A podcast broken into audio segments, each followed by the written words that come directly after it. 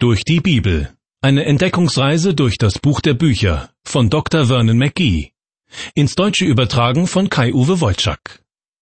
Ich begrüße Sie zu einer neuen Folge der Sendereihe Durch die Bibel.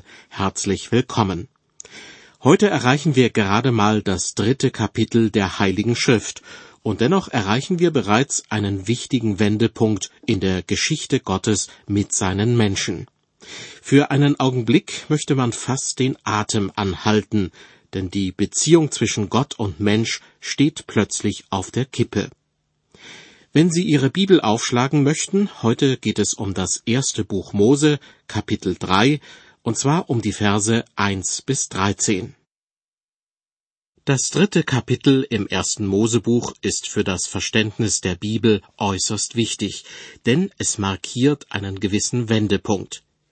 Lesen Sie doch mal die Kapitel 1 und 2, lassen Sie dann Kapitel 3 aus und lesen Sie dann die Kapitel 4 bis 11. Sie werden feststellen, dass etwas Wichtiges fehlt, dass man die Kapitel 4 bis 11 vom Inhalt her gar nicht richtig verstehen kann, wenn man Kapitel 3 übersprungen hat. Denn zunächst, wie in Kapitel 1 und 2 beschrieben, läuft alles perfekt mit dem Menschen. Er lässt sich nicht zu Schulden kommen und pflegt enge Gemeinschaft mit Gott. Aber wenn Sie dann zu Kapitel 4 springen und bis Kapitel 11 weiterlesen, stoßen Sie überall auf Eifersucht, Bosheit, Lüge, Zorn, Rebellion, Bestechung, sogar auf Mord und auf die Verurteilung all dessen. Da stellt sich natürlich die Frage, woher kommt das alles? Wann hat das angefangen? Wo hat die Sünde ihren Ursprung? Ich würde zwar nicht behaupten, dass in Kapitel 3 tatsächlich der Ursprung der Sünde beschrieben wird, aber sofern sie den Menschen betrifft, nahm hier alles seinen Anfang. Der sogenannte Sündenfall ist für die gesamte Menschheit von ungeheurer Tragweite. Ein Bibelkenner hat das, was im dritten Kapitel der Bibel beschrieben wird, ein bisschen pathetisch, aber durchaus zutreffend zusammengefasst. Er schreibt, hier kommen wir zur Quelle, von der viele Ströme göttlicher Wahrheit ausgehen. Hier beginnt das große Drama, das seit Tausenden von Jahren auf der Bühne der menschlichen Geschichte aufgeführt wird, und dieses Drama ist immer noch nicht zu Ende. Hier finden wir die göttliche Erklärung dafür, warum sich der Mensch in einem so bedauernswerten gefallenen Zustand befindet. Hier erfahren wir etwas über die raffinierten Machenschaften unseres Feindes, des Teufels.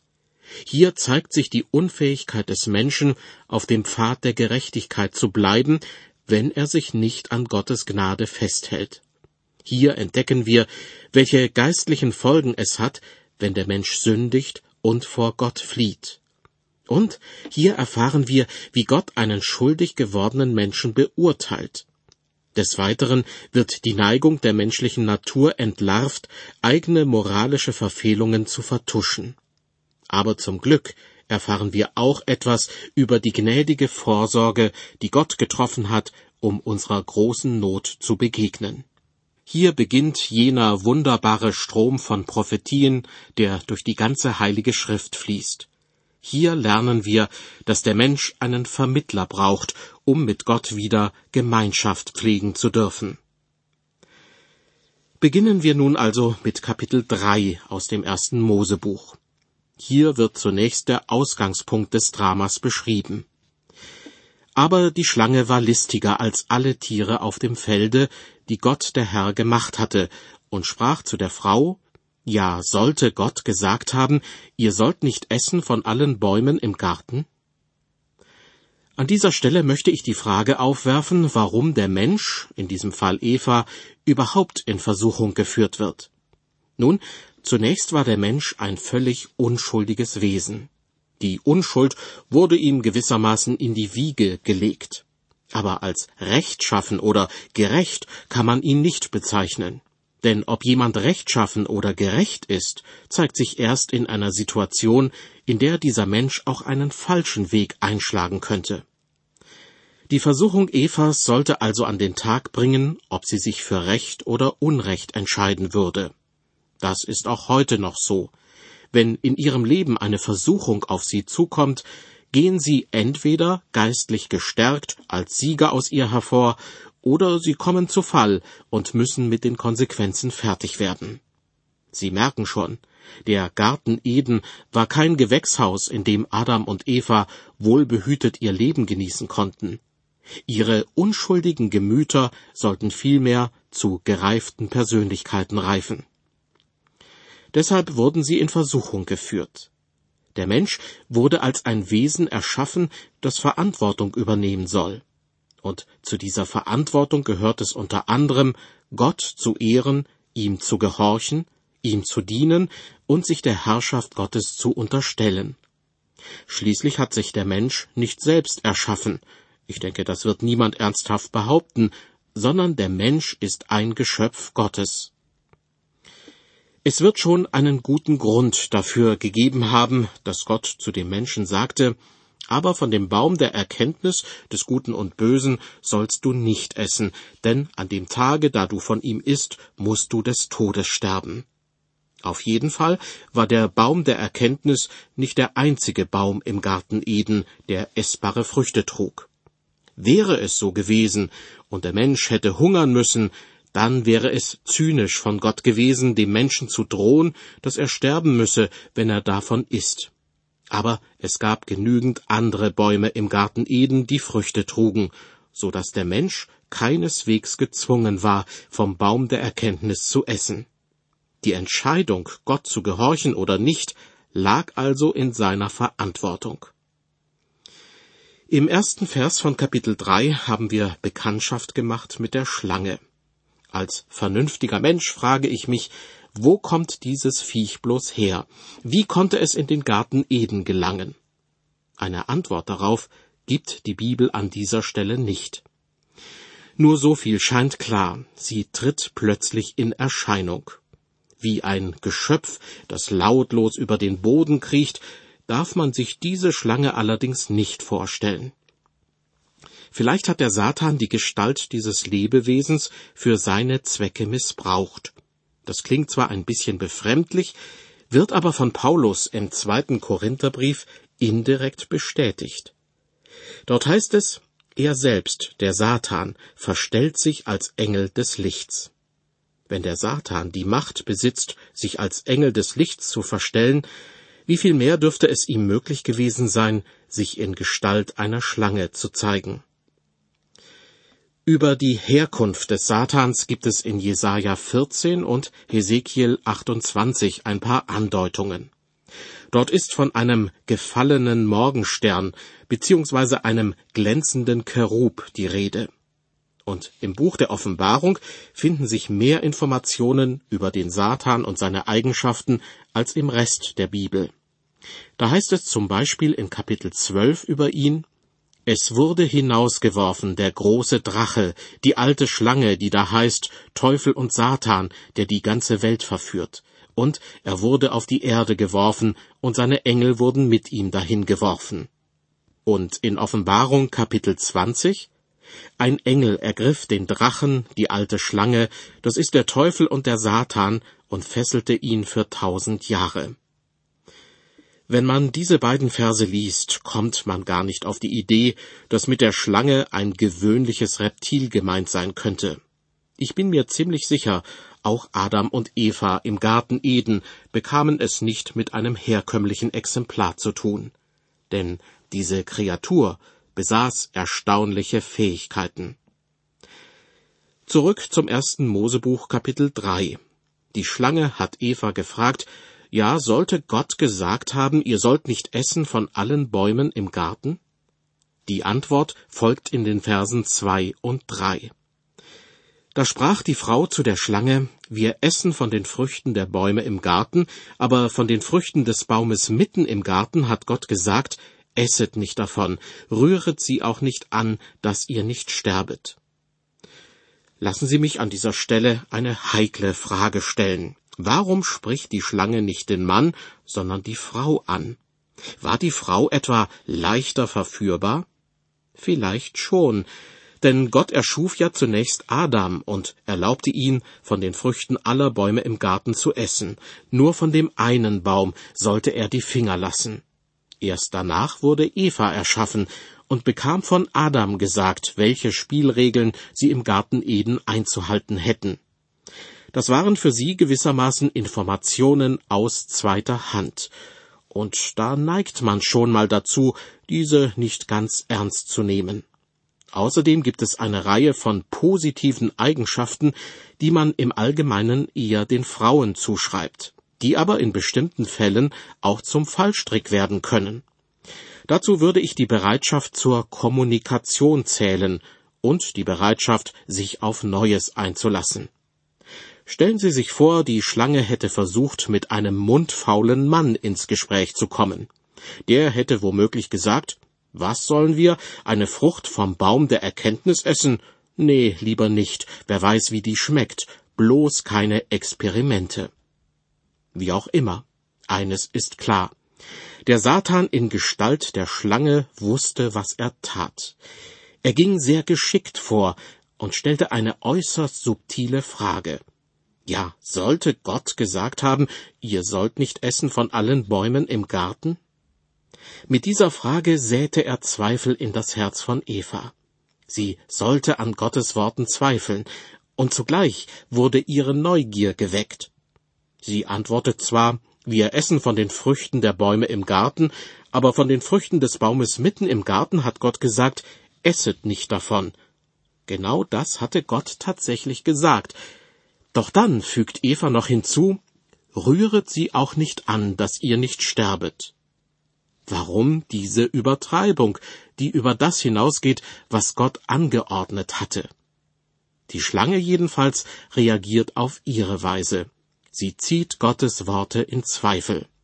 Verse 4 und 5 Da sprach die Schlange zur Frau, ihr werdet keineswegs des Todes sterben, sondern Gott weiß, an dem Tage, da ihr davon esst, werden eure Augen aufgetan, und ihr werdet sein wie Gott und wissen, was gut und böse ist. Man beachte die Wortwahl der Schlange. Sie hätte ja ebenso gut sagen können, ihr werdet wohl nicht sterben, oder es ist nicht sicher, ob ihr sterben werdet. Doch stattdessen sagt sie, ihr werdet keineswegs des Todes sterben. Auf einmal steht nicht mehr das Sterben müssen im Mittelpunkt, sondern die Frage, ob Gott die Wahrheit gesagt hat. Die Schlange sät Zweifel an Gottes Liebe, an seiner Güte, an seiner Gerechtigkeit. Kann Gott wirklich gut sein, wenn er Adam und Eva gewisse Einschränkungen auferlegt? Und schließlich zieht die Schlange Gottes Heiligkeit in Zweifel, indem sie verspricht, dass Adam und Eva selbst so sein können wie Gott. Noch einmal zurück zu Eva. Sie begeht den Fehler, den Worten Gottes noch eins obendrauf zu setzen, indem sie behauptet, die Früchte vom Baum der Erkenntnis nicht einmal berühren zu dürfen. Was hier wie eine unbedeutende Kleinigkeit wirkt, hat bis heute System. Während liberale Christen, ebenso wie Gottesleugner, gern etwas vom Wort Gottes weglassen, fügen fanatische Christen und Sektierer gern etwas hinzu. Beides ist nicht in Ordnung. Gott warnt uns davor in der Bibel. Es ist kein Zeichen einer gottgewollten Frömmigkeit, wenn jemand sagt, durch den Glauben sind wir gerettet, aber abgesehen vom Glauben muss noch dieses oder jenes hinzukommen.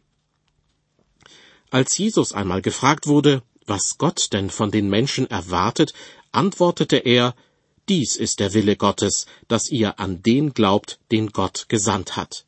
Das genügt. Eva fügte den Worten Gottes noch etwas hinzu und bereitete damit eine Angriffsfläche für die Schlange, die auf geschickte Weise Gottes Worte in Zweifel zog. Dazu weiß Paulus im Römerbrief einiges zu sagen und fordert die Christen zu Glaubensgehorsam auf. Glaube bewirkt Gehorsam gegenüber Gott. Unglaube dagegen führt zu Ungehorsam wobei Zweifel der erste Schritt sein können für den Unglauben. Weiter geht es in unserem Bibeltext mit Vers 6. Adam und Eva missachten Gottes Worte. Und die Frau sah, dass von dem Baum gut zu essen wäre und dass er eine Lust für die Augen wäre und verlockend, weil er klug machte. Und sie nahm von der Frucht und aß und gab ihrem Mann, der bei ihr war, auch davon, und er aß. Die Schlange macht Eva offensichtlich ein unwiderstehliches Angebot und spricht dabei menschliche Sinne und Bedürfnisse an. Von dem Baum wäre gut zu essen, damit rückt das leibliche Wohl des Menschen ins Blickfeld. Der Baum sei eine Lust für die Augen, hierzu könnten Ihnen die Werbepsychologen einiges erzählen. Und der Baum sei verlockend, weil er klug mache. Damit werden die religiösen Bedürfnisse des Menschen angesprochen. Alle drei Punkte finden wir in den Evangelien wieder, wo darüber berichtet wird, dass Jesus in der Wüste vom Satan versucht wurde. Zuerst forderte der Satan ihn auf, aus einem Stein Brot zu machen, um seine leiblichen Bedürfnisse zu stillen, denn Jesus fastete und hatte sicherlich Hunger. Dann zeigte der Satan ihm alle Reiche der Welt und bot ihm die Macht darüber an. Wie damals bei der Frucht im Garten Eden sollte über die Augen die Lust am Habenwollen geweckt werden. Und schließlich wollte der Satan Jesus dazu bringen, sich von der Zinne des Tempels herabzustürzen und sich von Gott und seinen Engeln retten zu lassen, um durch dieses Experiment religiöse Erfahrungen zu sammeln. Ich vermute, dass der Satan seine Methoden bis heute nicht geändert hat, denn sie funktionieren. Deshalb müssen wir damit rechnen, dass er mit diesen Methoden auch Sie und mich um den kleinen Finger wickeln will. Also aufgepasst. Im ersten Johannesbrief Kapitel 2 wird gewarnt, denn alles, was in der Welt ist, des Fleisches Lust und der Augenlust und hoffärtiges Leben, ist nicht vom Vater, sondern von der Welt. Des Fleisches Lust, damit sind wieder die leiblichen Bedürfnisse gemeint. Der Augenlust, wieder geht es darum, dass über die Augen die Lust am Habenwollen geweckt wird. Und hoffärtiges Leben. Damit ist die Überheblichkeit gemeint, sein Leben in die eigene Hand zu nehmen und Gott außen vor zu lassen, womit wiederum die religiösen Bedürfnisse des Menschen angesprochen werden. Alles das ist nicht vom Vater, sondern von der Welt, warnt der Apostel Johannes. Der Satan weiß sehr genau, an welchen Stellen wir verführbar sind. Und er nutzt diese Angriffspunkte schamlos aus. So war es auch bei Adam und Eva. Der Satan stellte ihnen in Aussicht, dass sie sein werden wie Gott und dass sie wissen werden, was gut und böse ist, wenn sie, entgegen Gottes Gebot, vom Baum der Erkenntnis essen. Sie tun es, und was die Folgen sind, steht im ersten Mosebuch Kapitel 3, Vers 7. In diesem Augenblick wurden den beiden die Augen geöffnet, und sie bemerkten auf einmal, dass sie nackt waren. Deshalb flochten sie Feigenblätter zusammen und machten sich Lendenschurze. Den beiden wurden die Augen geöffnet. Das heißt, bei ihnen meldete sich plötzlich das Gewissen.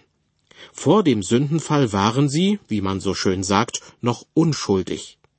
Unwissend könnte man auch sagen, denn sie wussten noch nichts von dem Bösen.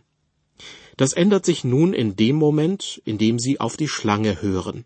Plötzlich merken sie, dass sie nackt sind. Sie flechten Feigenblätter zusammen und machen sich Lendenschurze. Feigenbäume gehörten also auf jeden Fall zum Inventar des Gartens Eden. Dabei würden viele Leute zunächst Apfelbäume nennen, wenn man sie nach den paradiesischen Baumsorten fragt. Denn in vielen Köpfen hat sich festgesetzt, dass Eva ihrem Mann einen Apfel zu essen gab. Doch davon steht wirklich nichts in der Bibel. Allein der Feigenbaum wird im Zusammenhang mit dem Garten Eden namentlich erwähnt. Aus den Feigenblättern dürfte übrigens kaum mehr als ein notdürftiger Sichtschutz entstanden sein. Statt Gott zu beichten, dass sie sich auf den Vorschlag der Schlange eingelassen hatten, versuchten Adam und Eva die Folge ihres Sündenfalls behelfsmäßig zu kaschieren. Sie wollten nicht zugeben, dass sie der Schlange auf den Leim gegangen waren. Ähnlich passiert das auch heute noch. Für manche Christen sind spezielle Übungen und Rituale ihr Feigenblatt, mit dem sie ihre gestörte Beziehung zu Gott kaschieren wollen. Andere Christen wiederum werden auf völlig übertriebene Weise fromm und suchen sich eine dazu passende Gemeinde. Ich finde, man kann in diesem Zusammenhang von einer echten Feigenblattfunktion sprechen. Erstaunlicherweise gibt es dazu im Neuen Testament gewisse Bezugspunkte. Dort wird berichtet, dass Jesus einen Feigenbaum verfluchte, weil er keine Früchte trug. Und nur kurze Zeit später verurteilte er die religiösen Bemühungen einiger Zeitgenossen. Solche religiösen Bemühungen bringen keine Frucht, Sie sind nur ein Deckmäntelchen, mit dem Menschen versuchen, ihr gestörtes Verhältnis zu Gott zu verstecken. Schon bei Adam und Eva war es so, dass der Satan versuchte, einen Keil zwischen Mensch und Gott zu treiben. Der Mensch sollte von Gott entwöhnt werden. Der Satan wollte in gewisser Weise an Gottes Stelle treten, und der Mensch sollte ihn, den Satan, als seinen Gott akzeptieren. Wenn wir von sündigen Menschen sprechen, denken wir oft an Lüge, Neid oder Diebstahl. Dabei bestand bei Adam und Eva die Sünde vor allem darin, dass sie an Gottes Worten und an Gottes guten Absichten zweifelten. Auch bei dem reichen Jüngling, von dem im Neuen Testament berichtet wird, ging es nicht um Lüge, Neid oder Diebstahl. Freimütig erzählte er Jesus, dass er sich stets an Gottes Gebote gehalten habe. Doch was hielt ihn davon ab, Jesus nachzufolgen? Sein Wohlstand war es, den wollte er nicht aufgeben. Denn wer weiß, ob Gott tatsächlich für ihn sorgen würde. Auch er hegte Zweifel gegen Gott. Die gleiche geistliche Wahrheit steckt auch in dem Gleichnis von den anvertrauten Talenten bzw. den anvertrauten Zentnern. Da traut jemand den Worten des Besitzers nicht und vergräbt lieber das Geld, anstatt es gewinnbringend anzulegen. Der Besitzer in diesem Gleichnis steht für Gott. Ihm wird misstraut.